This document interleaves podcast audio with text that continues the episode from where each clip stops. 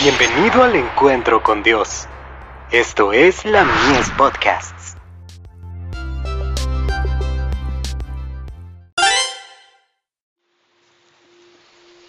Recibiréis poder. La sal de la tierra.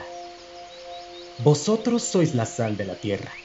Pero si la sal se desvaneciere, ¿con qué será salada? No sirve más para nada, sino para ser echada fuera y hollada por los hombres. Mateo capítulo 5, verso 13. Dios desea cooperar con la iglesia y de ningún modo quiere prescindir de ella. Confío que todos los que han probado la buena palabra de Dios alumbren delante de los hombres para que vean vuestras buenas obras y glorifiquen a vuestro Padre que está en los cielos.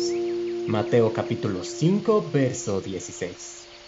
También Cristo dijo, Vosotros sois la sal de la tierra, pero si la sal se desvaneciere, ¿Con qué será salada? No sirve más para nada sino para ser echada fuera y hollada por los hombres. La sal redentora, el sabor del cristiano, es el amor de Jesús en el corazón, la justicia de Cristo que ha penetrado en todo el ser. Si el que enseña religión desea mantener la eficacia salvadora de la fe, siempre debería poner delante de él la justicia de Cristo y tener la gloria de Dios por recompensa. Entonces su vida y su carácter manifestarán el poder de Jesús. Oh, cuando lleguemos a los portales de perlas y podamos entrar en la ciudad de Dios, ¿osará alguno lamentarse de haber consagrado sin reserva su vida a Cristo?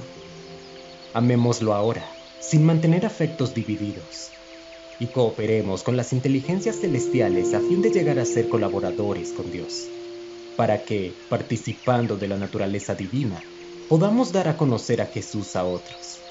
Oh, el bautismo del Espíritu Santo. Oh, que los luminosos rayos del sol de justicia puedan brillar en las cámaras de nuestra mente y corazón, para que cada ídolo sea destronado y arrojado del santuario de nuestro ser. Oh, que nuestra lengua pueda soltarse para testificar acerca de su bondad y poder. Si usted responde a la atracción de Cristo, no quedará sin ejercer su influencia sobre los receptores del poder y de la gracia de Cristo. Contemplémoslo para que nuestra propia imagen cambie a la semejanza de aquel en quien habita toda la plenitud de la divinidad corporalmente, y podamos comprender que si somos aceptados por el amado, estamos completos en él, que es la cabeza de todo principado y potestad. Colosenses capítulo 2, verso 10. The Bible Echo 15 de febrero de 1892.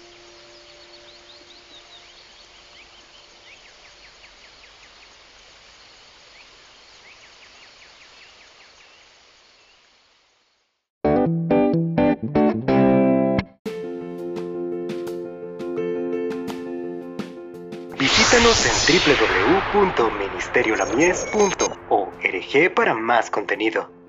Dios te bendiga.